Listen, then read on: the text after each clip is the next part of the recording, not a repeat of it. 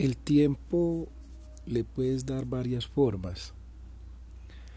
Hay maneras de darle al tiempo eh, la forma milenial. Hay maneras de darle la forma de años. Y como usualmente lo conocemos en días, horas y segundos. Purgas mileniales. En el primer día se encontró el cataclismo del caos con el orden evolutivo de la vida. La sopa inorgánica que en periodos prehistóricos arrojó a la especie sapiens.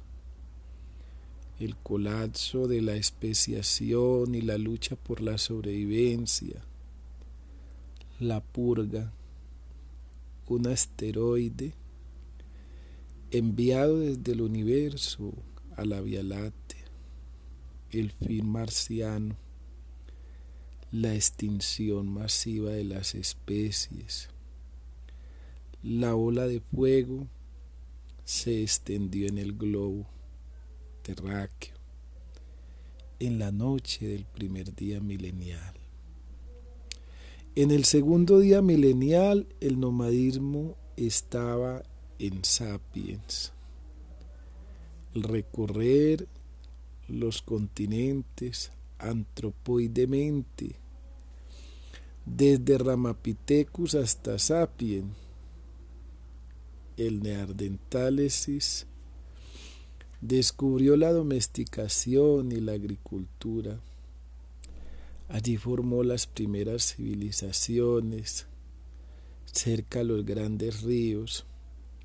La multiplicación y la reproducción en masa cubrió demográficamente grandes extensiones y territorios geográficos del globo terráqueo. No obstante los cambios climáticos y estacionarios llegaron y los océanos de las regiones celestes soltaron sus cataratas. El agua ascendió a la cúspide de las cordilleras y fue Ear, el Hades, la bóveda del mundo, llena de aguas. En el descenso al tercer día milenial aparecieron los órdenes de control social, el abandono del estado de naturaleza para acogernos al amparo de la polis, la república ideada por Platón, las formas de sometimiento afloraron.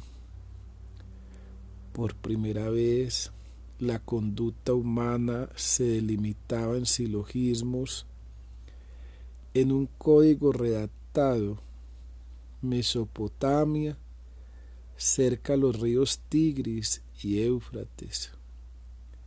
Con nuestras arpas en mano, redactábamos las líneas retribucionistas, levíticas, para darle forma a las civilizaciones.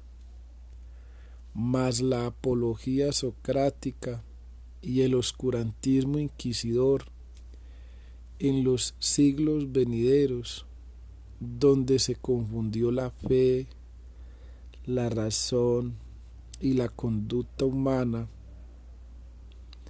en el pensamiento cristocéntrico.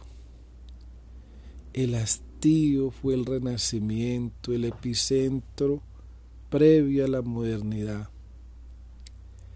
El cuarto día milenial marcado por el pensamiento cartesiano, de pensar para luego existir.